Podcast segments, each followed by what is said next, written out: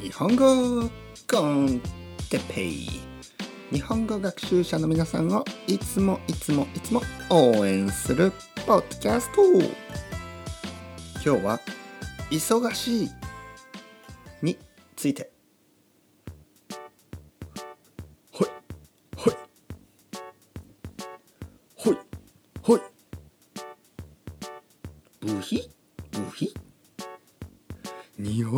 コンテッペだよ。お前たち今日も頑張ってるかい？僕は忙しいだけど嬉しい。充実してると言いますね。忙しいけど楽しいことを充実してると言いますね。皆さんの生活は充実してますか？夏が終わってルーティンに戻りましたか？学校も始まったし仕事も始まってますね。もちろんそんなのは結構前の話ですね。はい皆さんこんにちは。日本語コンテッペの時間ですね。元気ですか？はい僕は元気ですよ。もう夏なんて昔の話ですよね。もう夏が終わってしばらく経ちました。というわけで皆さんはルーティンに戻ってますね。僕がね夏が嫌いな理由がそれなんですよ、えー、僕はルーティンボーイですからね。ルーティン大好き。ね。えー、まあルーティンが大好きというよりは皆さん例えばね、えー、スペインでもねなんかポストバカシオネス、えー、なんかでストレスシンドロームみたいななんかまあそういう、えー、夏休みの後とかまあホリデーの後ですねに学校がまた始まるとか仕事が始まるということで憂鬱になる人がたくさんいると。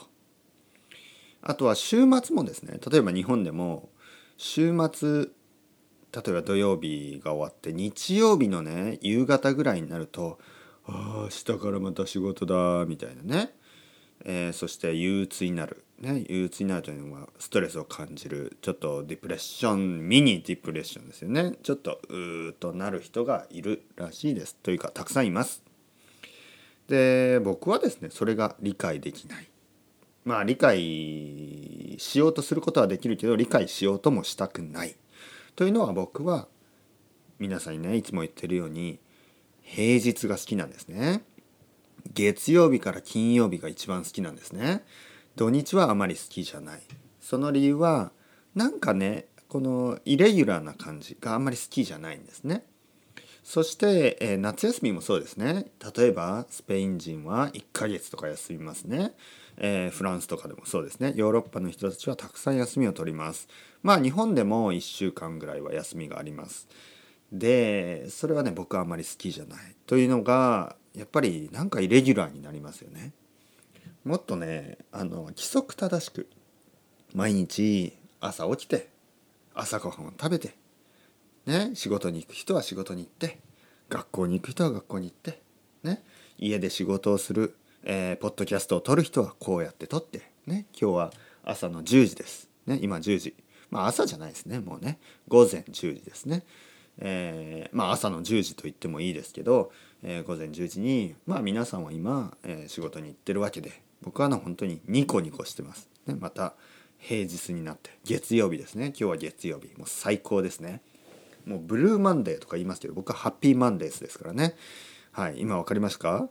今あのニューオーダーのね曲のタイトルから、えー、マッドチェスターを代表するマンチェスターのね、えー、伝説的まあ今となればちょっとうん もうあのショーン・ライダーにはテレビに出ないでほしいですけどまあとにかく、えー、僕が大好きだったバンド。まあ今でも好きですけどハッピーマンデーですね。いい名前ですね。ハッピーマンデーね。あの Blue Monday より Happy Monday の方がいいと思わないですか？皆さんどっちですか？ね？ Blue Monday ですか？ Happy Monday ですか？それとも日本語 con Teppei Monday ですか？ね？日本語 con Teppei Monday ってどういうことですかね？うん。ね？まあ毎日 every day ですね。日本語 con Teppei every day で。言ってくださいね。えー、っと今日のトピックは忘れてないですよ。ね。今日のトピックは、えー、忙しいについてですね。忙しい。皆さん忙しいですか？僕は今少し忙しい。結構忙しい。ね。でそして嬉しい。忙しいから嬉しい、ね。えー、忙しいというとどんなイメージがありますか？忙しい、ね、これはネガティブですか？それともポジティブですか？僕の中では忙しいはポジティブですね。忙しいなね。なぜかというとやっぱり僕はあ今忙しいのはなぜかというとレッスンが多いから、ね、日本語のレッスンがすごい増えました。たくさんあります。そして嬉しいです。そしてまだまだまだ全然大丈夫なんで皆さんどんどんどんどんあの予約してくださいねレッスンを。あのこれはこのメッセージはね僕は今皆さんに言いたいメッセージは僕は忙しいからもう生徒を取りたくないじゃないですからね。忙しいから忙しいけどもっともっと全然大丈夫なんで、えー、ガンガンガンガン。ガンガンガンガンどんどんどんどんリクエストください。毎日でもいいですよ。レッスン毎日でも全然構いません。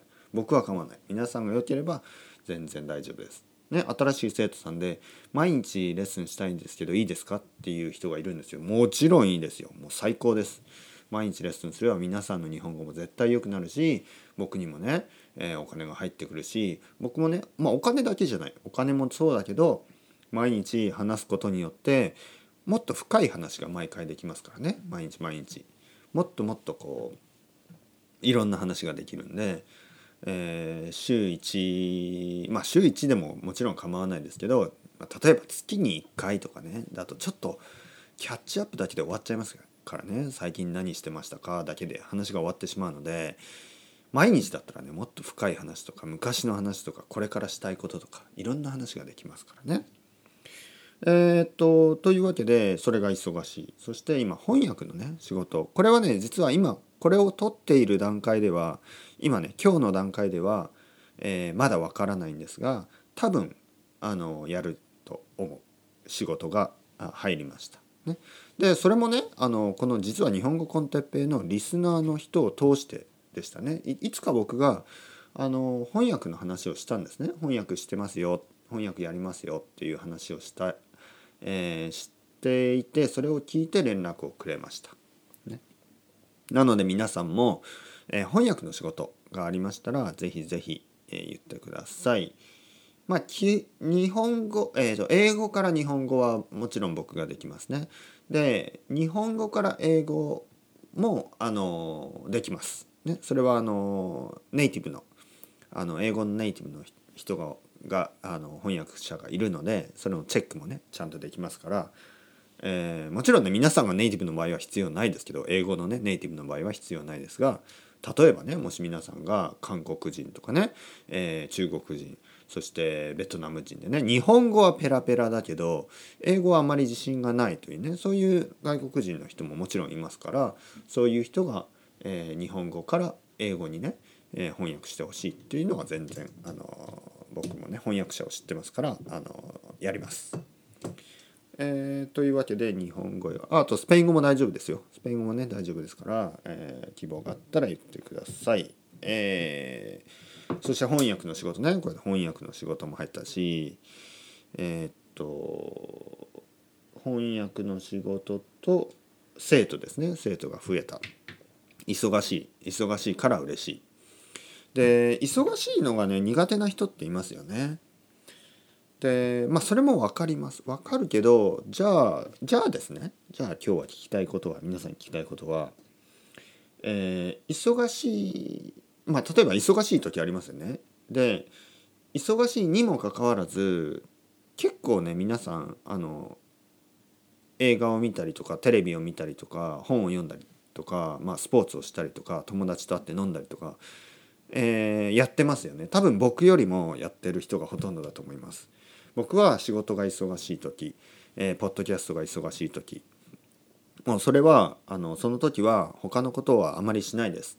えー、まあなぜかというと例えばね例えばじゃあすごく忙しいのにテレビシリーズを見ている人がたくさんいますよね。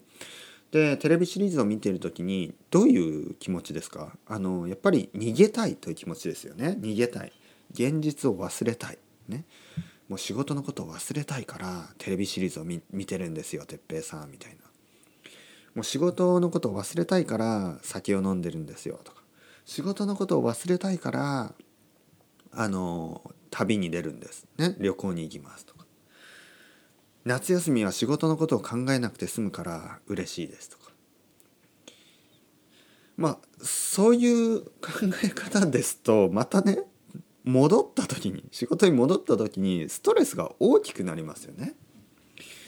じゃあ例えばですね僕だったらどうするかというと僕がもしサラリーマンだったらどうするかというと例えば月曜日からまた忙しくなる。そして今土曜日日曜日を過ごしてる。もちろん家族と時間を過ごすのも大事です。だから家族とは時間を過ごしてでも少し少しの時間でも来週のね月曜日からの準備をしたりとかそういうことをえー、できるんだったらやった方がいいのかなと思うんです今ちょっとなんか「えー」っていうなんか声が聞こえたような気がしますね。オンとオフしっかりやった方がいい。もうすごいわかります。でもねまあこれはパーソナルポリシーというかね、えー、僕はねオンとオフはあんまりなくていいと思うんですよね。いやオンとオフは大事ですよ。短いオンとオフは大事です。例えばじゃあねえっ、ー、とちょっとトイレに行くとかすごい短いオフですね、えー、ちょっとコーヒーを飲むとか、ね、そういうのは大事です。だけど例えば土曜日と日曜日とか土曜日曜日2日間ね完全にオフにするメリットは僕はあまり感じないんですよね。とか夏休みの1ヶ月全く仕事のことを考えないとかね全く学校のことを考えなく1ヶ月過ごすとか。それはポストバカシオネストレスシンドロームになりますよ。全然。ね絶対なります。だから僕はそれになりたくないからずっとこう続いてるねコンティニュースにしときたいんですよ。月曜日火曜日水曜日木曜日金曜日土曜日日曜日月曜日火曜日。ずっと止まらないように走り続ける泳ぎ続けたいんですね。例えばマグロのように。例えばカツオのように。例えばサンマのように。魚ですね。マグロとかチュナですね。マグロカツオ。カツオはねボニートかな。えー、だっけな？いいんです。そうですよね。とかカツオ、えー、マグロカツオ。サンマ。サンマはな小さい魚ですね、えー、小さくて長い魚ですね。サンマとか、えー、まあほとんどの魚です。ほとんどの魚はですね泳ぐのをやめると死んでしまうんです。知ってました？皆さん。マグロはね例えばチンナですね。マグロもぐるぐるぐるぐる回ってるんですね。ずっと泳いでますよね。であれはあれはあれはというかマグロは止まると死んでしまうんですよ。泳ぐのをやめると。まあ理由はいろいろあるみたいですけどどうですか？僕もね自分はねそういうタイプだと思うんですね。止まると死ぬんですね。で現にあのスペインに行った時にまああの、まあ、子供が小さかったのもあるしまあ子供の世話だけをしてね、まあ、ある意味止まってたんですよね。忙しくなかった。そしたらもう死にそうになりました。もうね病気になるし気分も落ち込むしもう完全に僕はデプレストでしたね。完全に鬱になってましたね。本当にあれはねまあちょっと思い出したくもないぐらい辛い時がありました。あのもちろん子供は可愛いですよ。でもね本当にね何て言うの？あのベランダからねバルコニーですね。ベランダからねなんかちょっと落ちたくなるというかこれを言うとちょっと皆さんがねもし心配してくれたらちょっとあのもうもう大丈夫だからって言いたいんですけど階段とかベランダとかそういうところからなんかちょっとこう下を見てなんとなく落ちたら痛いのかなとか考えたりとかそうなった時にやばいと思ったんです。やばい。そしてポッドキャストを撮り始めたんです。実は。ポッドキャストを撮り始めた時は僕はなんか自分の中ではリハビリでしたね。リハビリテーション自分の中でなんかそれまでね日本にいる間その前その前に東京にいる間下北沢にいる間は毎日人に会って毎日の生徒さんとねその時は英語の生徒と、まあ、他の言葉の日本人ですね。ほとんど生徒は日本人で、えー、小さい語学教室をやってたんで僕がねオーナーとしてやってたんでもう毎日話してたんです。たくさんの人と。毎日毎日。声がね枯れるぐらい。そしてあの YouTube とかもやってたし結構忙しかったんですね。すごい楽しかった。で仕事が終わったら奥さんですね。僕まあその時はまだ彼女ですけど彼女と居酒屋に行ったりね、えー、音楽を聴きに行ったりね、えー、そういうことをしてもう本当に忙しかった。でもすごい楽しかった。そしてスペインに来てまあ子供の世話しながらなんかそれが毎日なんか本当に泳ぐのをやめたというか止まった状態だったんですね。そして、えー、憂鬱になってしまった。鬱になってしまった。でまたポッドキャストを毎日毎日撮り始めて、えー、日本語教師の資格を取って愛登記で教え始めてで今日本に戻ってきて毎日忙しいです。毎日たくさんの人とたくさん話をして翻訳の話ももらってもう本当にね充実してる。昨日ね電話で奥さんに言ったんですね。あのまた東京マジックが、ま東京はマジックなんですね。マジカルシティというね僕にとっては。東京に戻ってきたらまたあのボールがね転がってるっていうかねそのいろいろ動き出した。いろんなものをアトラクトしててすごい自分がねなんかこういいように自分の人生がまた良くなってきたっていうことを言ったらね奥さんもね「グレイト」って言ってねすごい喜んでくれたんで、えー、家族3人でね東京に住めるようにこれからも頑張っていきたいと思います。それもこれも本当に皆さんのおかげです。いつもありがとうございます。また明日もよろしくお願いします。またねまたねまたね。 Hasta luego